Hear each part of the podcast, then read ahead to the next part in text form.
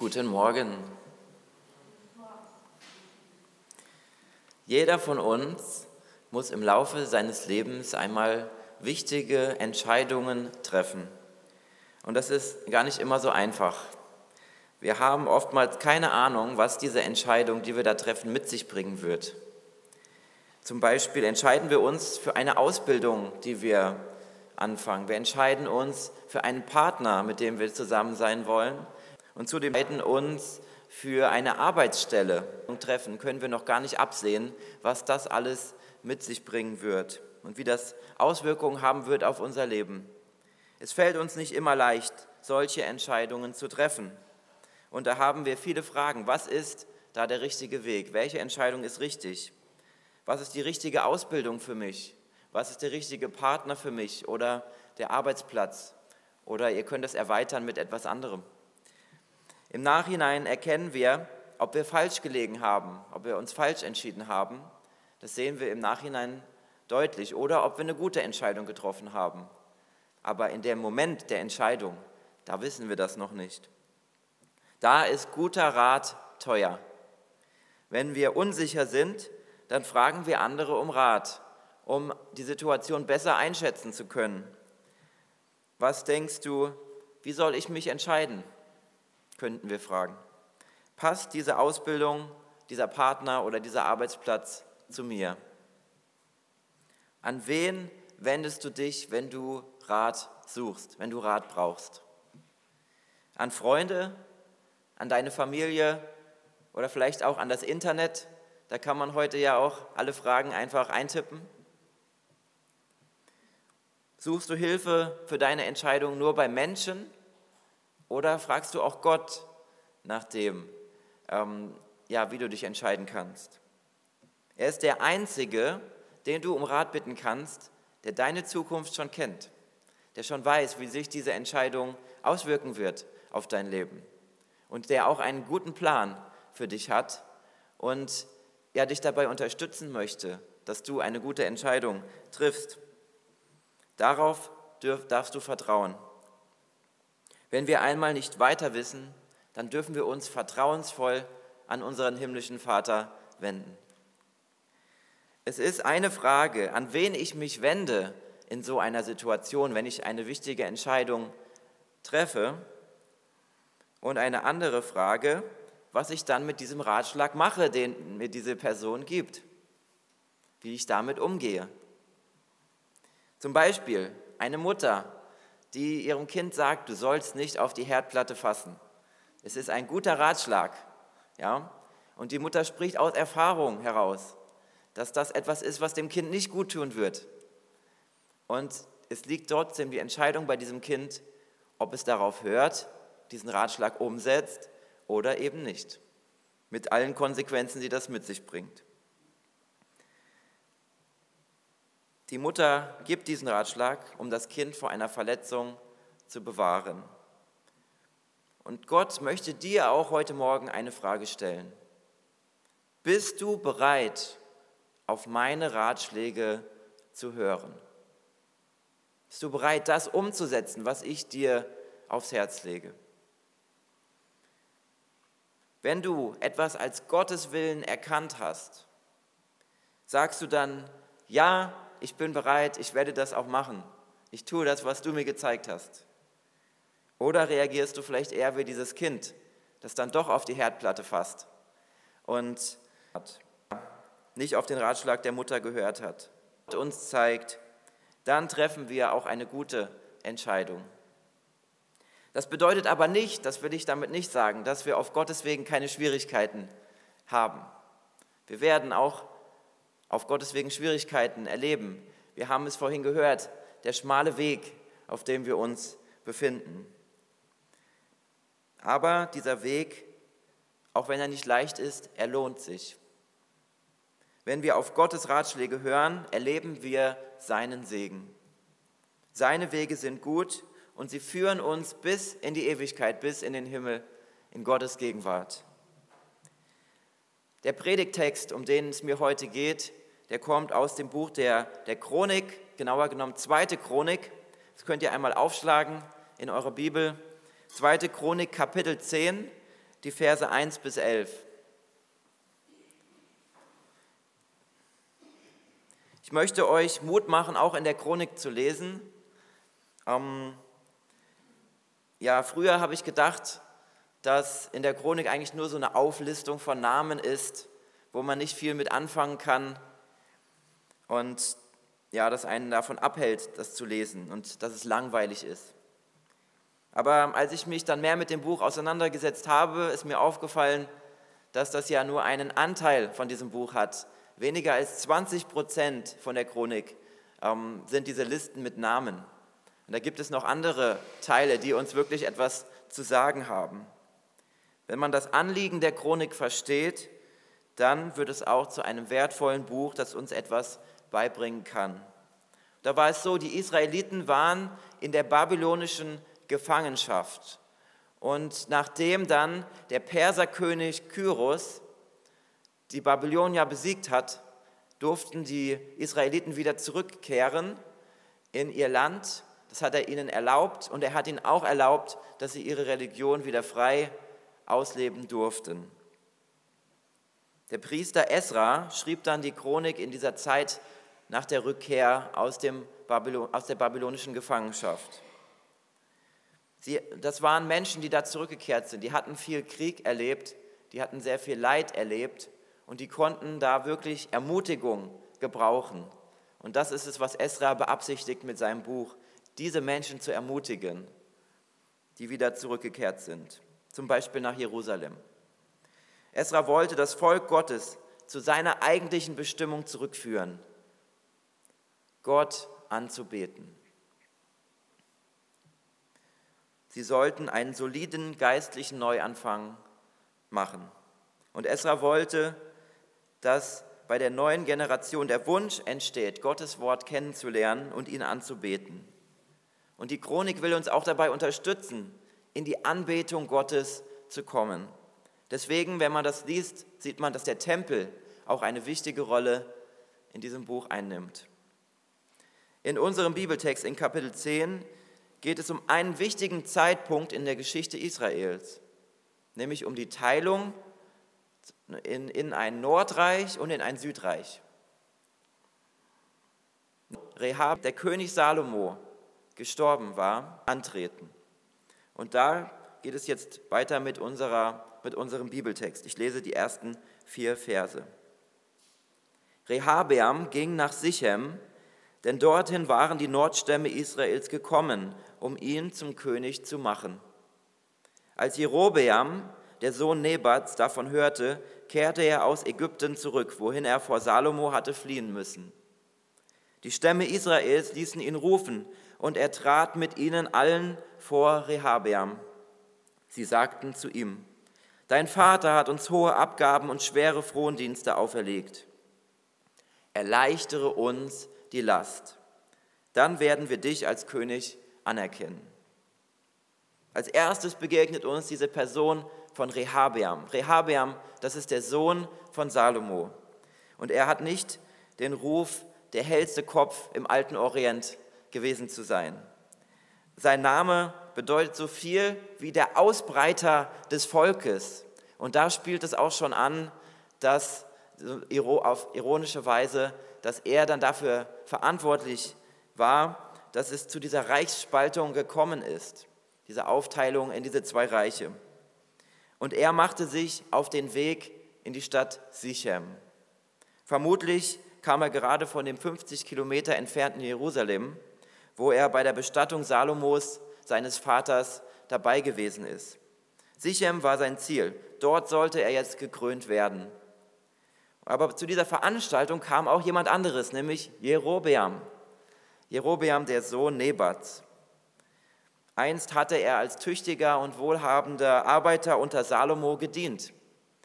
Er war sogar Aufseher der Fronarbeiter gewesen. Doch eines Tages traf er, traf Jerobeam den Propheten Ahia. Und bei Propheten ist es oft so, dass sie Ereignisse mit einem Bild vorhersagen. Und dazu hat Ahia seinen Mantel genommen und hat ihn in zwölf Teile zerrissen und hat dann gesagt, jedes Stück von diesem Mantel steht für einen Stamm des Volkes Israel. Und zehn von diesen Stücken gab er Jerobeam und hat gesagt, nimm zehn von diesen Stücken, denn Israel hat den Herrn verlassen. Das war eine, eine zeichenhafte Handlung, die auf das hindeuten sollte, was dann passiert ist. Aufgrund dieser Prophezeiung führte dann Jerobeam einen Aufstand gegen Salomo an, lehnte sich gegen ihn auf und deshalb versuchte Salomo, ihn umzubringen. Deswegen floh er dann nach Ägypten und in dieser Geschichte lesen wir, dass er wieder zurückgekommen ist, nachdem Salomo verstorben war. Jetzt witterte er seine Chance, auf die Regierung Einfluss zu nehmen. Und nun treffen die beiden aufeinander, Rehabeam und Jerobeam. Jerobeam brachte sein Anliegen vor. Er sagte, erleichtere uns das Leben.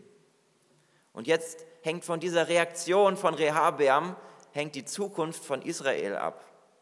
Wie wird er jetzt darauf reagieren? Eine wichtige Entscheidung, die er an diesem Punkt treffen musste. Das lesen wir in den Vers bis 8.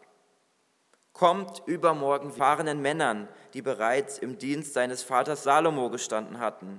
Er fragte sie, was ratet ihr mir? Welche Antwort soll ich dem Volk geben? Sie rieten ihm, sei freundlich zu ihnen und behandle sie mit Güte. Wenn du ihnen entgegenkommst, werden sie dir für immer gehorchen. Rehabeam hörte nicht auf den Rat der erfahrenen Berater. Er fragte die jungen Leute, die mit ihm aufgewachsen waren und nun in seinem Dienst standen. Die Situation wird für Rehabeam so undurchsichtig, dass er erstmal sich eine Auszeit nimmt. Er will sich beraten lassen von seinen Beratern, wie er jetzt mit dieser Situation umgehen soll, welche Entscheidung er treffen soll. Und so stecken erfahrene Männer ihre Köpfe zusammen, entwickeln Strategien und präsentieren dem König ihre Pläne. Zu den Zeiten Salomos berieten sie noch einen weisen Mann, dem Gott Weisheit geschenkt hatte. Doch nun ähm, sollten sie seinem Nachfolger helfen, von dem gesagt wurde, ihm fehlt an Verstand.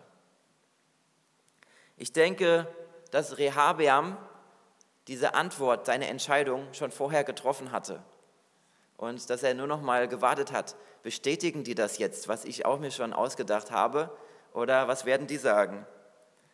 Er hat sich gedacht, nicht mit mir. Ich werde doch nicht mit ansehen, wie der Reichtum meines Vaters verrostet. Nein, ich will noch mehr haben, als Salomo in seiner ganzen Pracht hatte. Und deshalb müssen die Arbeiter noch schwerer arbeiten als unter, im Vergleich zu meinem Vater. Rehabeam war nicht offen für den Rat der erfahrenen Berater. Er fragte nur um Rat, um seine eigen, für seine eigene Meinung Unterstützung zu bekommen. Und seine vorgefertigte Meinung war ihm dann im Weg, diesen Rat der anderen anzunehmen. Er war nicht bereit, sich an den Leuten zu orientieren, die viel Erfahrung hatten. Und da stelle ich mir die Frage, wie ist das mit uns? Sind wir offen für die Ratschläge, die Gott uns geben möchte? Gott spricht zu uns, zum Beispiel durch unsere Glaubensgeschwister oder auch durch die Bibel. Sie, unsere Glaubensgeschwister haben den Heiligen Geist und er kann sie dazu befähigen, in unser Leben hineinzusprechen. Wir können von ihnen lernen. Wir können uns mit ihrem Rat ähm, beschäftigen und den annehmen. Geistliche Vorbilder haben Erfahrungen in Bezug auf den Glauben, von denen wir profitieren dürfen. Sei offen für diesen Rat, den dir diese Geschwister zusprechen, den dir Gott durch sie zuspricht. Auch in der Bibel finden wir geistliche Vorbilder. Einige davon Davon lesen wir in Hebräer Kapitel 11. Abel, der Gott geopfert hat. Henoch, an dem Gott besondere Freude hatte. Oder Noah, der bereit war, den Auftrag Gottes umzusetzen und eine Arche zu erbauen. Um nur einige zu nennen. Wir können viel von dir auch für die dann lernen. Und Gott kann durch sie zu uns sprechen möchte. Und sei bereit, auch mal deine Meinung korrigieren zu lassen. Wenn eine wichtige Entscheidung ansteht, dann kannst du Gott bitten, dich bei dieser Entscheidung zu leiten. Nimm dir die Zeit, um dafür zu beten, Gott zu befragen, was ist dein, deine Absicht da in diesem Punkt.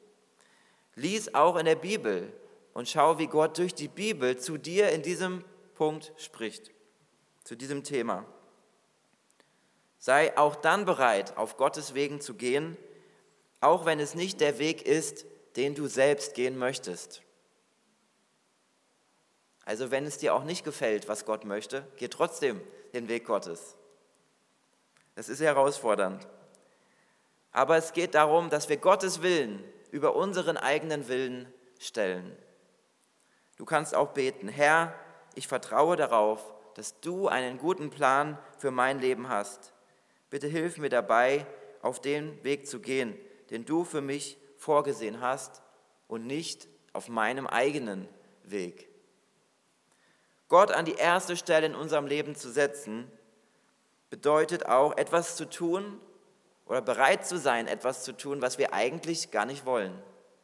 Wo wir eigentlich vielleicht sagen, habe ich jetzt eigentlich keine Lust darauf, das zu machen. Aber auch das zu tun, dazu fordert uns Gott heraus.